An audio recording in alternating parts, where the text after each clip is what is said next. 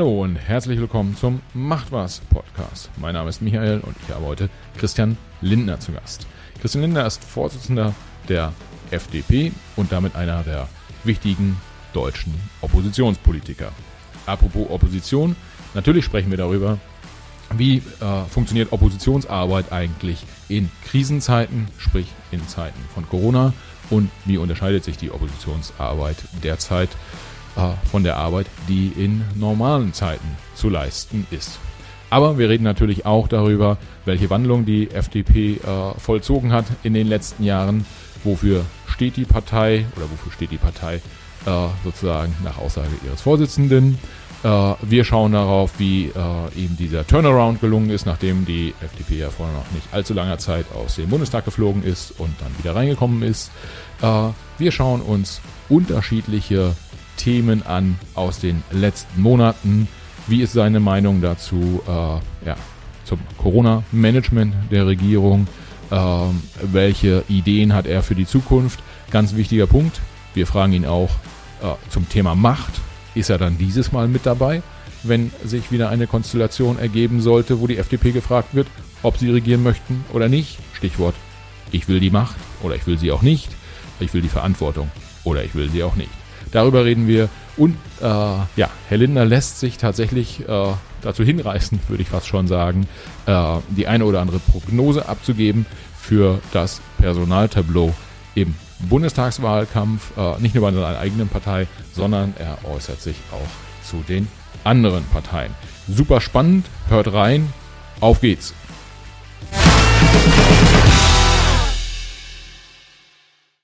Ja, sage herzlich willkommen zum Macht was Podcast. Heute mit einem Gast, äh, wo alle bekannte Freunde, Kollegen mir gesagt haben, Michael, wenn du den jetzt da hast, der redet dich halt komplett gegen die Wand. Äh, aber gut, ich habe gerade irgendwie den Gysi habe ich überstanden. Äh, vielleicht schaffe ich es heute auch. Wenn nicht, schauen wir mal.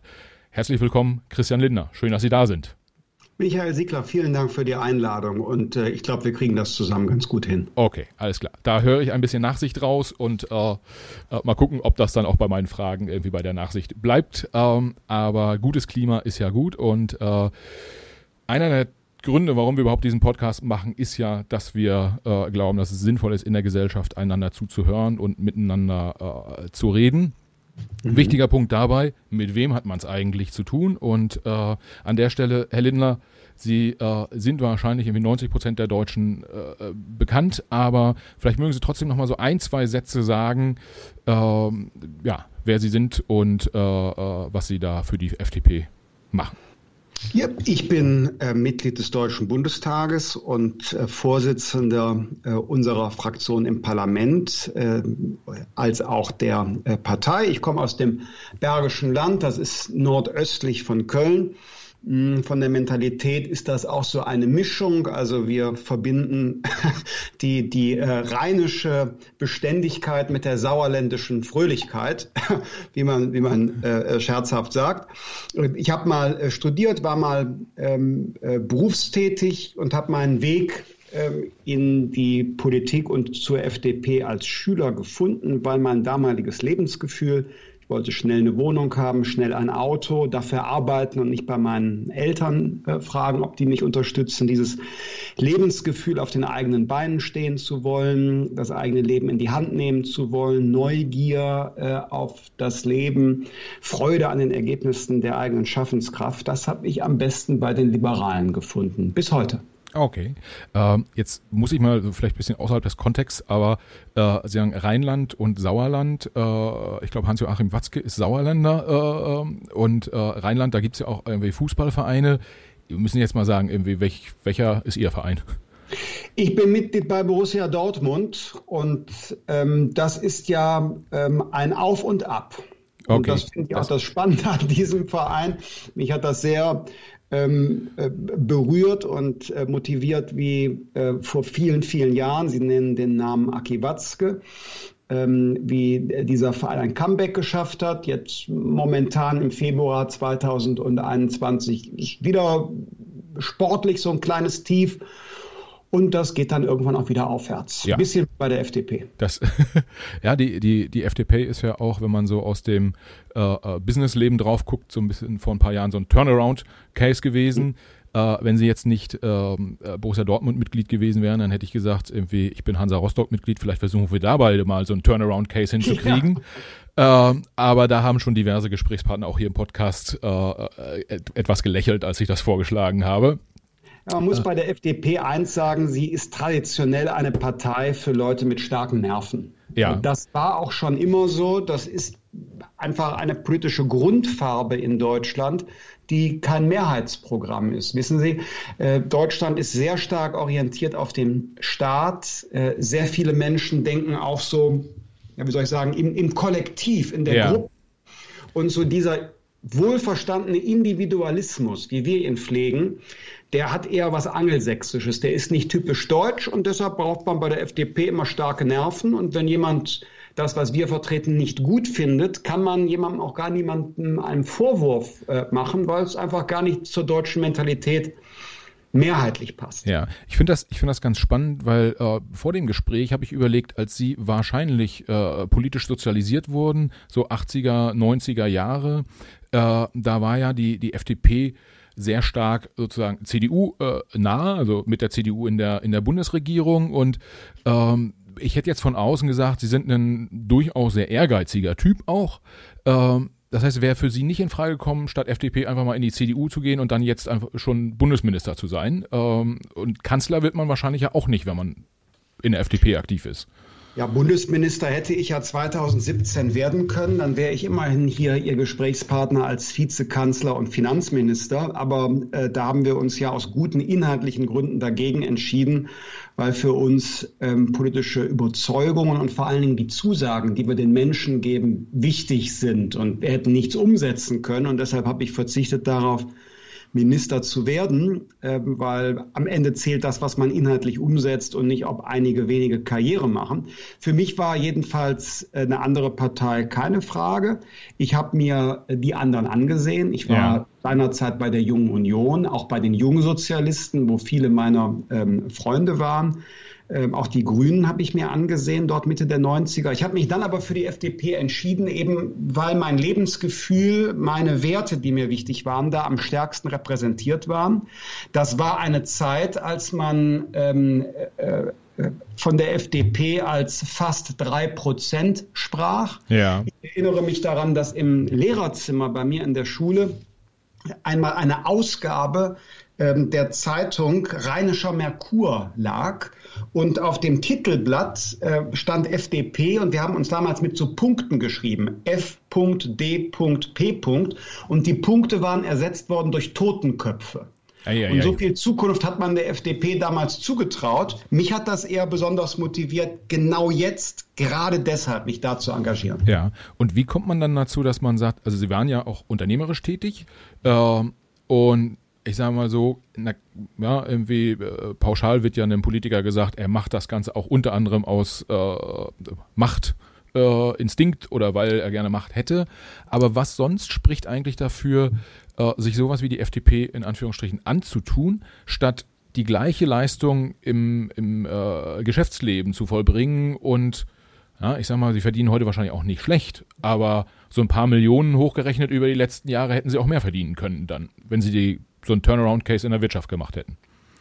Das weiß ich nicht. Für mich wäre jedenfalls ähm, äh, Geld keine äh, Motivation, sondern ich bin ja deshalb Politiker, weil ähm, sie ähm, als, als Abgeordneter äh, ihre eigenen Grundüberzeugungen ja. ähm, Gegenstand ihres Berufs machen. Also ja. ich äh, könnte nicht glaubwürdig ähm, für, für die Linkspartei äh, oder für die AfD arbeiten, weil das das Gegenteil meiner Grundüberzeugungen ist. Das ist die Besonderheit am Abgeordnetenmandat. Man ist mit seiner eigenen Persönlichkeit und seinen Grundüberzeugungen unterwegs. Äh, man kann gestalten. Ja. Ähm, also wenn ich jetzt zurückblicke auf ähm, äh, die Mandate, die ich habe haben dürfen in den vergangenen äh, Jahren, da sind wirkliche Dinge verändert worden. 2017 habe ich in Nordrhein-Westfalen mitgewirkt, daran eine neue Landesregierung äh, zu begründen. Und äh, da wird jetzt konkret Bürokratie abgebaut. Wir haben sogenannte Talentschulen eingerichtet äh, in speziellen Stadtteilen, wo wo Kinder und Jugendliche äh, zusätzliche Unterstützung äh, benötigen. Wir haben ein Digitalministerium dort, um Tempo äh, bei dieser Zukunftsaufgabe zu machen. Und äh, die Kombination, eigene Grundüberzeugungen, Gesellschaft verändern äh, zu können, das gibt einfach mehr Sinn als nur Einkommen. Ja, wenn äh, ich habe jetzt äh, einige auch Spitzenpolitiker hier im Podcast gehabt und Geld ist tatsächlich immer irgendwie was, worüber wir dann auch, auch reden. Und tatsächlich haben bisher alle sehr glaubhaft auch rübergebracht, äh, dass nicht, der Geld, nicht Geld der Motivator ist dabei. Und was glauben Sie, warum wird trotzdem von einem großen Teil der Bevölkerung zumindest Politikern unterstellt, irgendwie Geld sei ihnen irgendwie wichtig, Geld und Macht, so dieses äh, äh, äh, dieses Zusammenspiel. Was glauben Moment, Sie, woran das liegt? Von Macht habe ich jetzt aber auch nicht gesprochen. Ja, also da würde ich nämlich differenzieren. Aber selbstverständlich möchte ich gerne äh, Macht haben und Macht ausüben. Das heißt ja eben gestalten zu können. Ja. Wenn man Macht hat, äh, Gesetze zu verändern, ähm, dann äh, kann man dadurch ja auch seine, seine politischen Ziele nur erreichen. Und deshalb jawohl, mein persönliches Ziel, meine Mission für dieses Jahr 2021 ist, dass ich äh, an die Macht will mit ja. der FDP in eine Regierung. Dass wir das 2017 nicht gemacht haben, hängt nicht damit zusammen, dass wir keine Lust auf Gestaltung hätten, ja. sondern eben, dass die Richtung stimmen muss. So, und diese Vorhaltungen gegenüber der Politik, ähm, das ist immer so, das kommt vor. Wer glaubt, dass man als Politiker so besonders viel und ähm, ähm, zu viel verdient, kann ja selber einer werden. Ja. Also es ist ja nichts, was geerbt ist, sondern jeder kann ja sofort sich wählen lassen und dann kommt sie oder er in ein Parlament, wenn man glaubt, dass das ein guter Deal ist. Ja, ja. Äh, die, die Frage hat ehrlicherweise auch dahin gezielt, dass ähm, ja wichtig ist, auch für die Politik, äh, den Eindruck zu vermitteln, das Volk oder die Bevölkerung zu, zu vertreten und dieses äh, Geldthema ja häufig auch was ist, was einen gewissen Abstand äh, vermittelt. Ähm, prinzipiell entnehme ich aber den, den ihren Worten auch, äh, ja, irgendwie, wer, wer sagt, da wird zu viel Geld verdient, soll es mal selber, gern auch selber machen. Und äh, so, so, so ganz groß sehen sie das Problem nicht, äh, die Wahrnehmung der Bevölkerung in Bezug auf die, auf die Politik. Das ist sehr differenziert. Ja. Ähm, und ich äh, äh, kann nur sagen, dass Abgeordneteneinkommen ist gemessen an dem Arbeitseinsatz, an der Verantwortung, äh, die man trägt, absolut äh, angemessen.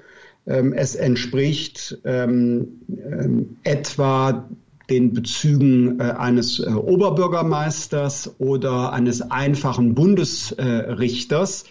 Und da kann ich keine Überbezahlung sehen. Wer, wie gesagt, glaubt, ähm, dass das äh, ein lukratives Geschäft ist, äh, Abgeordneter oder Politiker zu werden, es steht jedem frei und offen. Das ist ja das Tolle. Ja. Es ist ein Job auf Zeit. Die Menschen wählen es und es steht jeder und jedem offen. Und das macht, finde ich, ähm, etwas aus. Es ist eben kein Erbhof, ja. sondern wenn man nicht gut arbeitet in seinem Job, wird man auch abgewählt. Ja, also dazu vielleicht, um, um das Thema abzuschließen, bei der, wenn ich auf die Gästeliste hier im Podcast gucke, sind die Politiker tatsächlich die, äh, denen ich, die ich eher auf der unteren, am unteren Ende der Skala, Einkommensskala einordnen äh, würde. So ein Sportmanager oder Profifußballer verdient ja dann doch nochmal ein bisschen mehr. Äh, aber Sie haben das Thema Macht angesprochen. Macht ist wichtig. Jetzt interessiert sicherlich viele Leute, wie viel Macht haben Sie als Parteivorsitzender? Einfach mal innerhalb Ihrer Organisation. Ähm, wie, wie viel von Ihren Vorstellungen können Sie durchsetzen und wie machen Sie das? Also im Prinzip, wie füllen Sie diesen Job aus als Parteivorsitzender? Wir sind in einer ähm, demokratischen äh, politischen Landschaft. Das bedeutet, der Parteivorsitzende äh, führt, egal in welcher Partei, er führt, indem er Entscheidungsprozesse ähm, innerhalb der Organisation voranbringt. Hört sich ganz abstrakt an, heißt aber, ähm, wenn ich etwas öffentlich für die FDP sage oder anrege, ja. dann muss ich wissen, dass meine Organisation das auch so sieht wie ich. Ähm, das heißt, ich kann nicht einfach aus ähm, ähm, äh, eigener äh, Machtvollkommenheit meine Partei positionieren, sondern ich muss wissen, ist das eigentlich gedeckt von den in unserem Fall 66.000 Mitgliedern? Sehen die das genauso? Und deshalb ist es eine ganz besondere Sensibilität, die man braucht, zu wissen, ähm, was sind die Grundüberzeugungen und dann gibt es aktuelle Situationen, wo man vielleicht spontan auch äh, eine Meinung formulieren muss und kann nicht alle 66.000 fragen. Dann muss man ein gutes Gespür dafür haben, was äh, äh, eigentlich so die, die gemeinsame Linie sein könnte, die ja. dann irgendwie demokratisch bestätigt wird. Und das ist so ein Wechselspiel aus. Eine Partei trifft Beschlüsse auf den Parteitagen zum Beispiel mit Mehrheit nach demokratischer Debatte. Und auf der anderen Seite ähm, äh, Parteiführung, äh, die dann jeweils äh, äh, einen Vorschlag machen. Ja, ja. In welche Richtung man sich weiterentwickeln könnte. Aber wenn man, wenn man daneben liegt, dann folgt die Partei auch gegebenenfalls nichts. Habe ich in meiner Laufbahn nicht als Vorsitzender, aber als Generalsekretär erlebt, äh, zehn Jahre her. Da habe ich meiner Partei empfohlen, dass wir eine neue Position zu unserem Bildungsföderalismus einnehmen. Also ja. die 17 Länder, die in der Schulpolitik immer wieder das Rad neu erfinden und äh, zu großen Reibungsverlusten deshalb beitragen. Und deshalb kommen wir bei der Qualität der Bildung nicht voran. Aber meine Partei fand das damals ganz und gar nicht richtig, sondern wollte den Wettbewerb zwischen 16 Ländern erhalten. Und da habe ich auf dem Parteitag eine Niederlage erfahren. Heute ist es anders. Wir haben dann irgendwann einige Zeit später uns da gewendet und sind jetzt der Meinung, wir brauchen eine Föderalismusreform, dass der Bund mehr Verantwortung in der Bildung übernimmt. Aber das war eben ein Diskussionsprozess. Ja, ja. Ähm, wenn man das vielleicht mal so, äh, Sie haben Thema Bildungspolitik passt ja auch jetzt äh, im Februar 2021 ganz gut aufgrund äh, Stichwort Homeschooling, Corona-Krise etc. Ähm, aber auch, wenn man noch ein Jahr zurückdenkt, wie das, äh, die, die Ministerpräsidentenwahl in Thüringen, das sind ja so Themen, die äh, Ihnen als Parteivorsitzender durchaus nahe sind. Also Sie sind in, in Landesregierungen, tragen da mit Verantwortung und Sie hatten einen äh, äh Kandidaten da in Erfurt, ähm, der dann äh, mit den mit den Stimmen der der, F äh, der AfD sozusagen mitgewählt wurde zum zum Ministerpräsidenten und das dann für ein paar Tage war. Äh, Glaube ich beides für Sie keine ganz einfachen Situationen. Ähm, und wie ist das konkret in so Situationen? Was können Sie als Parteivorsitzender machen? Sie können ja jetzt nicht in Erfurt anrufen und sagen, Junge, du lässt dich da jetzt nicht irgendwie wählen, weil das wäre ja nur so semidemokratisch. Ähm, das so das, das so das eine. Und äh, das andere ist, wie schaffen Sie es dann auch auf Länderebene, wenn wir bei der Bildungspolitik sind, äh, sozusagen Ihre Vorstellungen in Rheinland-Pfalz zum Beispiel mit einzubringen, sodass dann Rheinland-Pfalz in der Ministerpräsidentenkonferenz auch nach ihrer nach ihrem Gusto sozusagen ein Stück weit. Abstimmt. Ja, es sind zwei, zwei ähm, verschiedene Punkte. Ähm, der Ausgangspunkt ist derselbe. Ähm, die ähm, Landesverbände der Parteien sind völlig autonom. Sie sind nicht an Weisungen gebunden. Es gibt also wirklich keine Möglichkeit, dort Einfluss zu nehmen. Ja. Also ähm, man kann ähm, argumentieren, man kann Rat geben, man kann öffentlich fordern, aber es gibt kein, Ihr Wort war eben Macht, es gibt keine Machtmittel, um ähm, dort eine Entscheidung ähm, herbeizuführen oder gar äh, zu erzwingen. Äh, manche Beobachter, sogar professionelle journalistische Beobachter, haben das Gefühl, ein Landesverband, das sei so eine Art Filiale, die äh, dann aus Berlin Weisungen entgegennimmt. Das ist mitnichten der Fall. Und deshalb sind diese Situationen, wo sich die, die einhellige Auffassung zum Beispiel einer Bundesorganisation und eines Landesverbandes, wo die sich unterscheiden, die sind sehr heikel. In ihnen liegt die Gefahr der Spaltung. Und deshalb ist da Fingerspitzengefühl erforderlich, nicht dazu zu kommen, dass zum Beispiel ein Landesverband äh, in eine Wagenburg geht und sagt, wir koppeln uns von allem ab, wir wollen mit denen in Berlin nichts mehr zu tun haben, wir sprechen gar nicht mehr mit denen, also ja. gesprächsfähig bleiben, da ist diplomatisches Geschick erforderlich. Und umgekehrt ähm, muss man doch dann versuchen, über gute Argumente so Einfluss zu nehmen, dass im Fall Thüringen etwa Schaden von der Partei insgesamt ähm, abgewendet wird. Ja. Das heißt, und äh, jetzt haben Sie noch den Punkt äh, Ministerpräsidentenkonferenzen angesprochen. Das ist noch komplizierter, weil ähm, äh, gerade bei der Corona-Pandemie sehen wir das, dass die Regierungschefinnen und Chefs der Länder zusammen mit Frau Merkel die Krisenstrategie besprechen. Ja. Und dann kommt zum Beispiel die Ministerpräsidentin von Rheinland-Pfalz zurück in ihr Bundesland. Und dann hat eine FDP als Koalitionspartner im Grunde keinerlei Einfluss man könnte nur sagen, wir vertrauen der Regierungschefin nicht mehr und sprengen die Regierung. Aber Einfluss direkt nehmen zu können auf die Entscheidungen der Bund-Länder-Runde, das ist nicht vorgesehen. Da kann man nur sagen, ratifizieren, also Vogel friss oder stirb. Ja, das klingt jetzt auch nur so semi-demokratisch, äh, ähm, um, um, um, ehrlich zu sein? Ähm, ja. Oder ist es dann eher so, dass man sagt, auf der längeren Perspektive, es stehen ja wieder Wahlen an, äh, und dann hat der Souverän sozusagen die Möglichkeit, auf diese Themen zu reagieren und muss, muss sozusagen nachsteuern.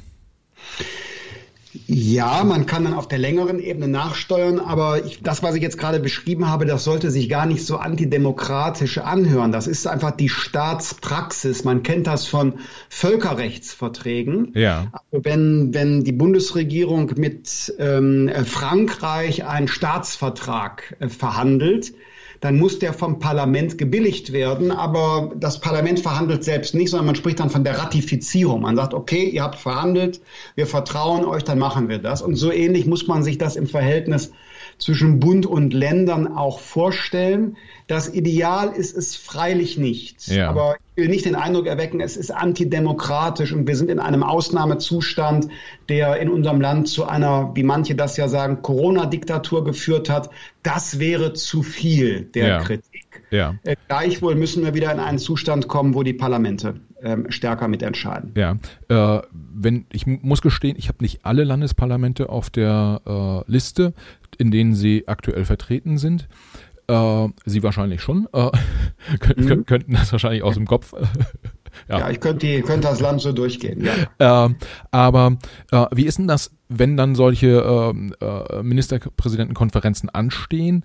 Sprechen Sie dann zumindest mit den mit Ihren Ministern in den Landesverbänden, ja. die dann wiederum mit der äh, Malu Dreier zum Beispiel in Rheinland-Pfalz äh, nochmal äh, sich zusammensetzen und sagen, so und so hätten wir es gern? Ja, das äh, passiert und das ist auch die, die jahrzehntelange Praxis.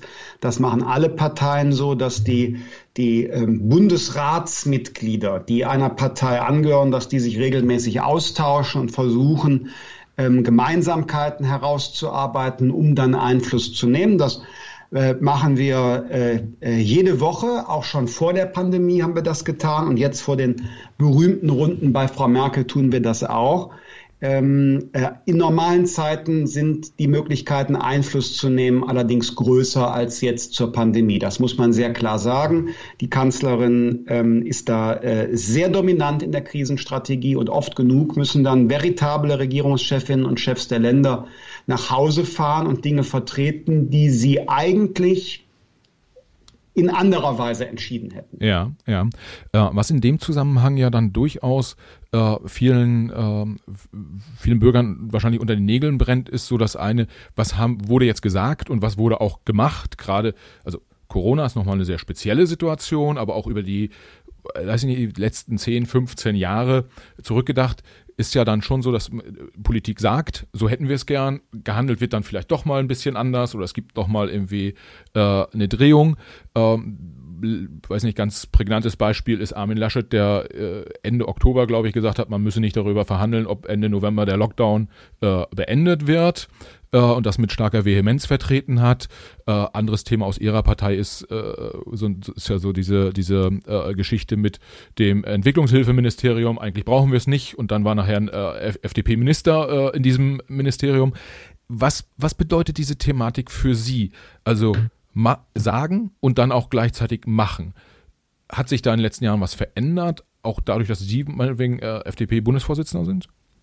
Ja, Deshalb äh, sind wir 2017 nicht in diese Jamaika-Koalition eingetreten, weil die wesentlichen Zusagen, die wir den Menschen gegeben haben, ähm, Abschaffung des Solidaritätszuschlags, ähm, mehr Verantwortung und Engagement des Bundes, um die Bildung besser zu machen, ein weltoffenes, aber kontrolliertes Einwanderungsgesetz, eine rationale Energiepolitik, die nicht immer weiter die Preise äh, erhöht, ein systematischer Abbau äh, von bürokratischen Regeln, Stichwort Datenschutzgrundverordnung mit den Cookies, die man jeden Tag ja. äh, weg klicken muss. Äh, davon Digitalministerium, äh, um da Tempo zu machen beim Ausbau der Netze und bei der Digitalisierung der öffentlichen Verwaltung. Davon konnten wir nichts umsetzen. Und deshalb sind wir damals nicht in die Regierung gegangen. Ich habe es schon angesprochen. Ich könnte heute Vizekanzler und Finanzminister sein. Aber um den Preis, dass wir die Menschen gesagt hätten, eine Partei hält sich nicht an das, was sie vor der Wahl gesagt hat. Ja. Ähm, und haben Sie den Eindruck, dass das gewürdigt wird oder äh, sehen Sie auch, wie einige Kommentare, äh, Kommentatoren ja auch schildern, dass sie sagen, äh, die FDP ist sozusagen aus der Verantwortung äh, äh, geflohen und dieses, wir machen das, was wir irgendwie gesagt haben, ihnen aktuell eher oder auch über die letzten zwei, drei Jahre vielleicht hier und da mal auch negativ angekreidet wird? Ja klar, aber wir haben es ja zu tun mit ähm, einem äh, Meinungsstreit in unserer Gesellschaft. Und man kann doch nicht von CDU, CSU und Grünen erwarten, kann man doch wirklich nicht erwarten, dass die sagen, toll, was ist das für eine prinzipienfeste Partei, diese FDP? Das hätten wir ja nie gedacht dass die, dass die so zu ihren Wahlzusagen stehen. Ja. Also Respekt, nein. Es geht doch sofort immer wieder darum, dass man auch eigene Vorteile erzielt in der politischen Kommunikation. Das ist ja nichts Objektives. Und deshalb habe ich Verständnis oder deshalb verstehe ich, warum es üble Nachrede in ja. der Politik dann gibt, auch wenn sie oft genug äh, nichts mit, mit äh, tatsächlichen Beweggründen zu tun ja. hat. Aber, aber journalistische Kommentatoren haben ja schon auch in die Richtung geschrieben. Oder naja, gesagt. viele Journalistinnen und Journalisten haben sich verliebt in die Idee einer schwarz-grünen Koalition. Und äh, tatsächlich habe ich einen Chefredakteur, ähm, einer in Süddeutschland erschienenen Zeitung äh, mal gesprochen und der hat allen Ernstes mir vor Kollegen gesagt, Herr Lindner, unsere Redaktion wollte schwarz-grün. Mit ihrem Nein zu Jamaika haben sie das verhindert. Und da habe ich geantwortet, Entschuldigung, wenn erstens ist es eine spannende Nachricht, dass Ihre Redaktion eine Koalition will und daran arbeitet, dass die kommt. Und zum Zweiten ist interessant, dass Sie ähm, Jamaika als eine schwarz-grüne Koalition verstanden haben. Welche Rolle hätten wir denn dabei gespielt? Also wir wären ja dann nur Mehrheitsbeschaffer gewesen.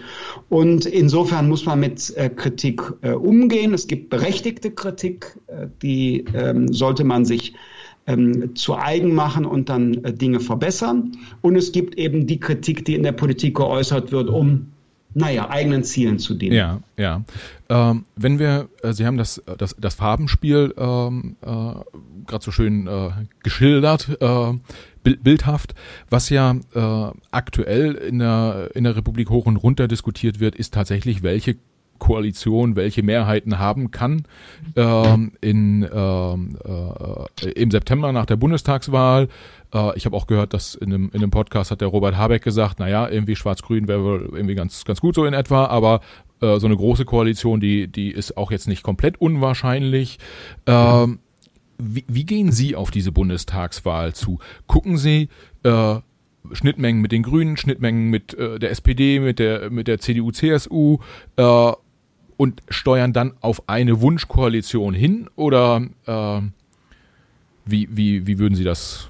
Oder? Wir beschreiben zunächst mal das, woran wir glauben, dass das fürs Land notwendig ist. Also ja. ganz konkret werden wir nach der Pandemie an der wirtschaftlichen Erholung des Landes arbeiten müssen. Herr Siegler, ich habe äh, große Befürchtungen, was, was den wirtschaftlichen Schaden in unserem Land angeht. Da müssen wir ähm, äh, unsere Quellen des Wohlstands erneuern, damit wir auch zukünftig Wohlstand, aber auch soziale Sicherheit haben. Ja. Daran wird sie ein Programm festmachen. In unserem Fall ähm, äh, ist das die besondere Dringlichkeit, dass wir private Investitionen anschieben, bürokratische Fesseln lösen, ja, auch ein Stück Steuern entlasten, äh, in Infrastruktur investieren. Ein zweites großes Thema wird sein, wie können wir unser Bildungssystem besser machen? Und da werden wir uns insbesondere mit den Kindern und Jugendlichen beschäftigen müssen, die jetzt durch die Pandemie den Anschluss verloren haben. Die müssen wir gezielt fördern, gleichzeitig dafür sorgen, dass niemals wieder Familien so im Stich gelassen werden müssen wie während der Pandemie. Pandemie. Ähm, wir sind in den, in den 20er Jahren eine alternde Gesellschaft. Die Babyboomer gehen in den Ruhestand und deshalb wird ganz dringlich sein, wie sichern wir für die Generation der Enkel auch äh, unsere Sozialversicherungssysteme, dass die bezahlbar bleiben. Also wir sagen, was wollen wir in der Sache? Und danach wird man schauen, mit ähm, äh, wem würde das zusammenpassen nach ja. der Wahl. Wo kann man am meisten von seinem Programm einbringen? Kompromisse muss man machen. Nach Lage der Dinge, und äh, das sagt ja interessanterweise inzwischen auch der neue CDU-Vorsitzende Herr Laschet, nach Lage der Dinge haben trotz allem CDU und FDP äh, noch die größten inhaltlichen Gemeinsamkeiten. Ja. Und ähm, äh, offen ist, ob das Land oder welche Koalition das Land wählt, welche Mehrheiten die Menschen für die Probleme für angemessen halten. Das wird ja. sich zeigen. Ähm, Sie, Sie, haben gerade die, das Thema Schule ähm, angesprochen, Digitalisierung angesprochen. Ähm, ich würde mal behaupten, dass im Herbst letzten Jahres äh, noch so ein mehr oder weniger großer Grundkonsens herrschte, wir sind ganz gut durch Corona gekommen, äh, dass das jetzt vielleicht äh, drei, vier Monate weiter so ein bisschen ins, ins Rutschen kommt in der, in der Wahrnehmung in der, in der Bevölkerung, insbesondere Digitalisierung und äh, äh, Bildungspolitik äh, scheint da auf der, auf der Agenda nach oben zu rutschen. Und jetzt vor dem Hintergrund potenzieller Kooperat äh, äh, Koalitionspartner, wenn man so, Sie waren letzten Sonntag, glaube ich, bei, bei Anne Will ähm, äh, im, im, im Studio mit, ja, war große Runde, Parteivorsitzende, SPD, nee, da war es der Kanzlerkandidat, äh, CSU, äh, der Kollege Söder war dabei, äh, Annalena Baerbock war dabei und äh, da sagte irgendwie der, der Herr Söder sowas wie, ja, das mit dem Homeschooling, das wird ja irgendwie ganz gut laufen und jetzt solle man sich mal, äh, also ich formuliere bewusst flapsig, mal solle man sich mal ein bisschen entspannen. Da müssten sie dann doch eigentlich komplett aus dem Anzug springen und äh, äh, äh aggressiv werden. Ja, die ähm, Wahrnehmung von Herrn Söder ist äh, sicherlich nicht überall geteilt bei den Menschen. Ähm, natürlich klappt das Homeschooling inzwischen nach einem Jahr, fast einem Jahr besser als zu Beginn und viele Schulen unternehmen auch äh, große Anstrengungen. Aber äh, alleine, dass äh, wir Homeschooling so hinnehmen und nicht organisieren, dass Kitas und Schulen wieder verantwortbar öffnen mit ja. Maske, Luftfilter, Schnelltest, das ist für mich schon das Problem, um in Ihrem Wort zu bleiben. Da könnte ich aus dem Anzug springen, denn ähm, das, das äh, Homeschooling, das Lernen auf Distanz, das ersetzt eben nicht den Unterricht und das führt in vielen Familien auch zu einer enormen Belastung. Oft sind es die Mütter, die dann die, die doppelte Last tragen, im Homeoffice zu arbeiten und gleichzeitig sich noch um die Kinder kümmern äh, zu müssen.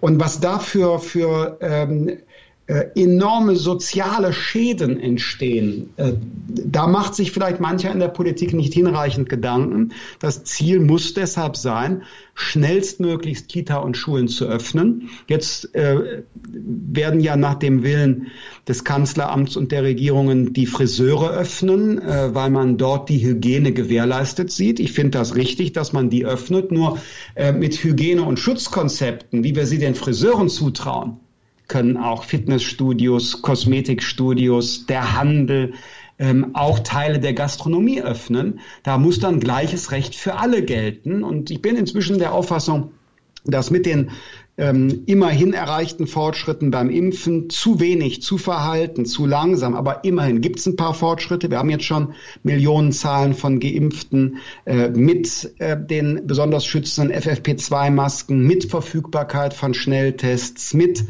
verantwortlichen Menschen, die die wissen, äh, mit welchen Regeln sie sich und andere schützen können. Damit ist jetzt mehr möglich als der Stillstand, den wir gegenwärtig haben. Ja, ähm, was ähm, in dem Zusammenhang auffällt, ist, dass nicht nur nicht nur Sie als FDP, sondern auch viele Kommentatoren, auch äh, äh, andere Oppositionsparteien tatsächlich häufig fordern, auch schon über Monate, wir brauchen einen, wir brauchen einen Plan, wie soll es weitergehen, aber so ganz ganz konkrete Vorschläge gibt's tatsächlich nicht so richtig viele, ist so mein Eindruck. Täuscht der oder äh, ja, zu was wollen Sie Vorschläge hören? Äh, ein Beispiel wäre zum Beispiel, dass man, äh, zum Beispiel, zum Beispiel, äh, das Testen auf Corona.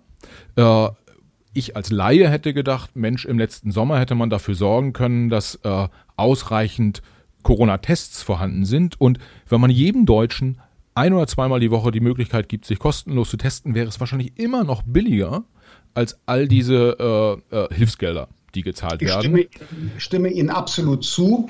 Jetzt können wir nicht mehr den letzten Sommer ähm, äh, zurückholen. Und ich habe mich äh, darauf konzentriert. Ähm, ich klage nicht mehr Versäumnisse der Vergangenheit an. Ja. Da könnte ich viel sagen. Wir haben letztes Jahr im April gesagt, wir brauchen äh, FFP2-Masken. Im Sommer haben wir gesagt, schützt die Alten- und Pflegeheime, damit wir nicht schwere Erkrankungen bekommen. Ich könnte aber eine lange Liste machen von, wir haben es ja immer gesagt. Ja. Aber das hilft uns jetzt ja nicht. Ne? Die Leute sagen, ja, ist ja schön, habt ihr letztes Jahr gesagt, jetzt ist aber äh, der 16. Februar, wo wir beide miteinander sprechen. Und deshalb nach vorne gerichtet, ich stimme Ihnen zu, wir brauchen jetzt schnell verfügbar Selbsttests, die man auch als, als informierter Laie nutzen kann. Ja. Ähm, eine, eine, einen eintägigen ähm, äh, digitalen Impfpass bzw. Testpass, dass man, dass man nicht ansteckend ist, weil man keinen Virus hat und solche, solche Elemente mehr.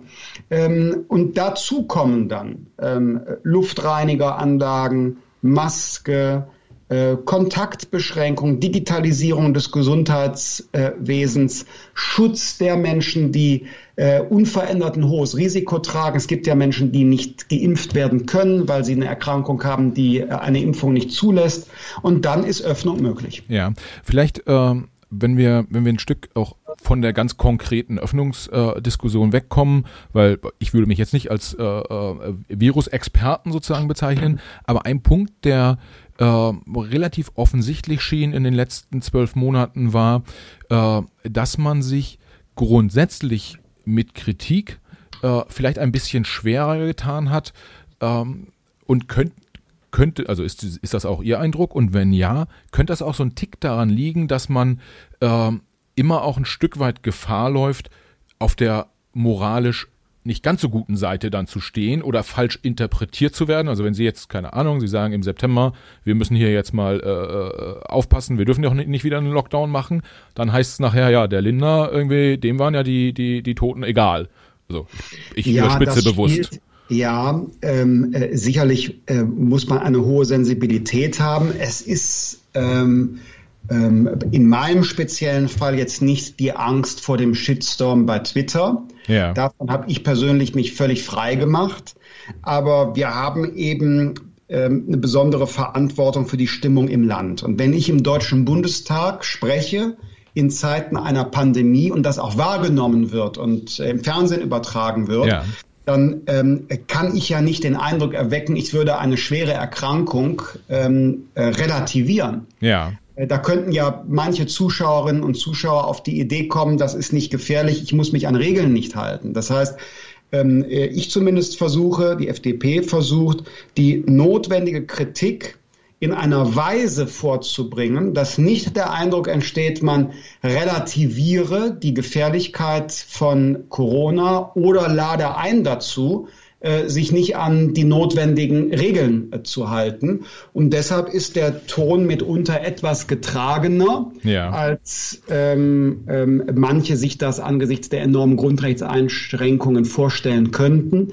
Ich halte es aber für verantwortlich, das so zu machen. Ja, aber es macht es schon auch dann schwieriger. Also man denkt dann schon auch nochmal drüber nach, was man da äh, äh, sagt wenn man ja, so eine Rede das, hält. Das, das empfiehlt sich ja sowieso generell, aber es ist eben eine andere Tonlage.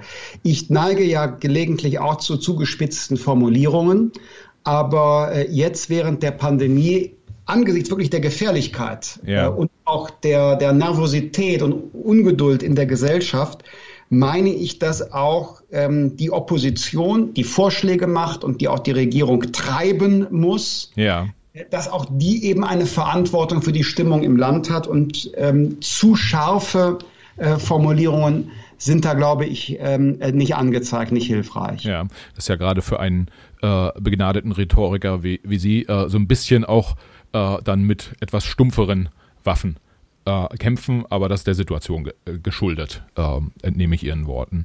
Mhm.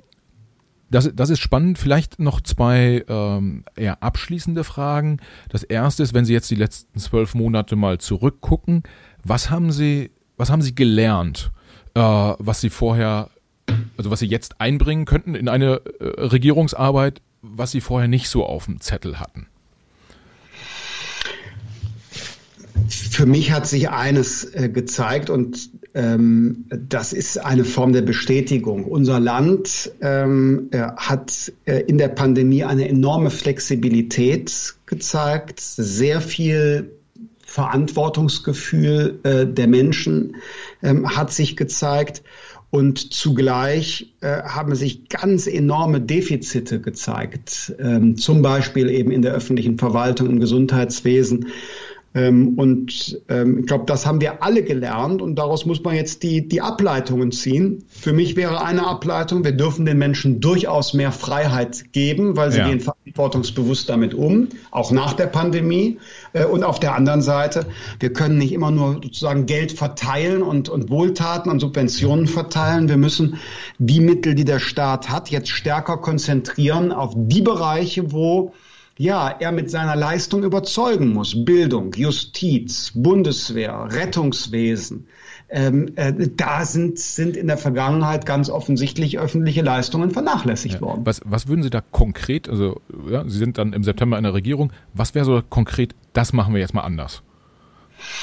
Ähm, eine Grundgesetzänderung für äh, mehr Verantwortung des Bundes in der Bildung, ähm, Finanzierung äh, der Modernisierung der Schulen mit digitalen Endgeräten, aber auch Gebäude ja. müssen saniert werden, ähm, Unterrichtsräume bis hin zu Toiletten. Ich glaube, das wäre ähm, eine ganz konkrete Ableitung. Das können Länder und Kommunen auch nicht alleine schultern.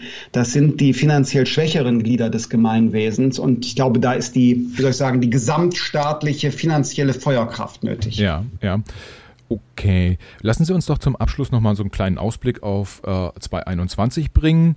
Ja. Ähm, wie gesagt, Bundestagswahl steht ja an. Ich gehe jetzt mal davon aus, dass äh, mit den mit den Linken irgendwie, da wird es jetzt nicht zu einer Koalition kommen, äh, mit der AfD auch nicht. Die sind beide inhaltlich aus unterschiedlichen Gründen äh, wahrscheinlich nicht dicht genug dran an der an der FDP. Alles andere äh, ist zumindest in einem theoretischen Szenario wahrscheinlich möglich. Äh, SPD hat sich entschieden, ja, da ähm, äh, ist halt äh, der Kanzlerkandidat mit Herrn Scholz schon fest. Also da haben sie jetzt nicht die freie Wahl. Äh, es sei denn, sie sagen, sie würden nochmal darauf bestehen, dass auch Saskia Esken oder, oder ihr, ihr Co-Vorsitzender mit in eine Bundesregierung reinrutscht, in welchem Amt auch immer dann. Ähm, aber ich entnehme ihrem äh, Lächeln, dass das auch nur so bedingt gewünscht wäre. Ja, ist auch nicht realistisch. Die haben sich in der Tat, wie Sie gesagt haben, ja schon festgelegt. Ja, ähm, aber kommen wir nochmal zu den anderen, zu den anderen beiden. Äh, bei, bei Schwarz, äh, wen, wen lieber irgendwie, Söder oder Laschet? Ich kann mit beiden ähm, äh, persönlich äh, gut zusammenarbeiten. Äh, mit Armin Laschet habe ich schon mal eine Regierung in Düsseldorf gebildet, die sehr erfolgreicher funktioniert. Die dortige schwarz-gelbe Koalition äh, habe ich ja noch so als äh, letztes Kapitel meiner landespolitischen Arbeit äh, vor dem Einzug in den Bundestag bilden dürfen. Aber ich habe da keine Präferenz. Ich glaube nur, dass Armin Laschet es wird. Ähm, ja. Das ist meine Erwartung. Warum? Und äh, bei den weil er als neu gewählter CDU-Vorsitzender den Führungsanspruch haben muss, sonst wird er sofort wieder ausgetauscht. Und als ähm, Chef des ähm, Regierungschef des größten Bundeslandes mit einer schwarz-gelben Regierung hat er ja auch gezeigt, dass er Wahlen gewinnen kann. Ja. Eine schwarz-gelbe Koalition in Nordrhein-Westfalen, das wäre so wie eine absolute Mehrheit der CSU in Bayern, so von sag mal, der, dem politischen Erfolg. Und da hat er also Herrn Söder etwas voraus. Sie wollten auch nach den Grünen fragen, ahne ich. Ganz, ganz genau. Äh, ja Da habe ich auch keine, keine Vorliebe, aber ich kann mir gut vorstellen, dass die Grünen einen Vorteil darin sehen könnten, äh, mit Frau Baerbock als Spitzenkandidatin als einzige äh, Partei äh, eine, ein weibliches äh, Gesicht zu präsentieren. Ähm, nebenbei gesagt ist das auch eine sehr kompetente, ähm, äh, sachkompetente Frau, wenngleich ich die Position oft nicht teile, aber dass sie kompetent ist, äh, das muss man und darf man ihr gerne zugestehen. Also wäre da äh, meine Wette, die macht's. Okay, okay. Und Sie sagen irgendwie, der, der Habeck wird dann irgendwie Fraktionsvorsitzender, dann haben Sie mit dem nicht so naja, was dann später in einer Regierung kommt, das, das wird sich zeigen. Ich habe ja. jetzt einfach nur gesagt, was sind die, wer sind die, die, die Spitzenkandidaten ja. Äh, für die Wahl? Und da ist meine Vermutung, wir werden ein Rennen haben, ähm, äh, Laschet, äh, Scholz, äh, Baerbock und ähm, wenn äh, meine Partei mich nominiert ähm, in diesem Frühjahr, dann ähm, mit mir. Okay. Äh, das ist doch ein fantastisches Schlusswort. Helena, herzlichen Dank, äh, dass, Sie, dass Sie hier an Bord waren. Ähm, hat Spaß das gemacht. Das hat auch sehr gut geklappt, anders als Ihre, Ihre Freunde und Gesprächspartner vermutet haben. Das, ja, ich habe auch anständig ein paar Sätze losgelassen. Ja. ja, ähm, dann gucken wir mal, was die Hörer dazu sagen. Äh, herzlichen Dank und ähm, äh, Sie sind nicht in Berlin gerade, oder? Ähm, doch, ich, doch. Bin in, ich bin in Berlin. Ich habe gerade den Wirtschaftsgipfel von Herrn Altmaier kommentiert und äh, morgen mache ich mich auf den äh, Weg äh, nach Bayern. Es ist ja dann der politische Aschermittwoch. Ah, das, dann geht's nochmal auch rhetorisch heftig zur Sache. Äh, Helena, ich sage herzlichen Dank, viele Grüße nach Berlin und äh, ich freue mich, Sie. Sie wieder begrüßen zu dürfen. Aber gerne. Tschüss. Ja, das war er, der Podcast mit Christian Lindner. Ich hoffe, Ihr habt ein bisschen Freude beim Hören gehabt und insbesondere hoffe ich natürlich auch, dass ihr das eine oder andere Informative mitgenommen habt. Ansonsten verbleibt mir noch, euch Lust auf die nächsten Themen zu machen. Da haben wir noch richtig was in der Pipeline, coole Gesprächsgäste mit spannenden Themen auf dem Zettel. Wenn ihr mehr zu uns wissen wollt, äh, kontaktiert uns gern über die unterschiedlichen Social Media Plattformen. Wir sind auf äh, Facebook, wir sind auf Instagram und natürlich auch auf LinkedIn. Ähm, Gebt uns gerne eine Bewertung auf den Podcast-Portalen ab und wenn ihr uns dort auch abonniert, freuen wir uns natürlich auch. Bis zum nächsten Mal. Ciao.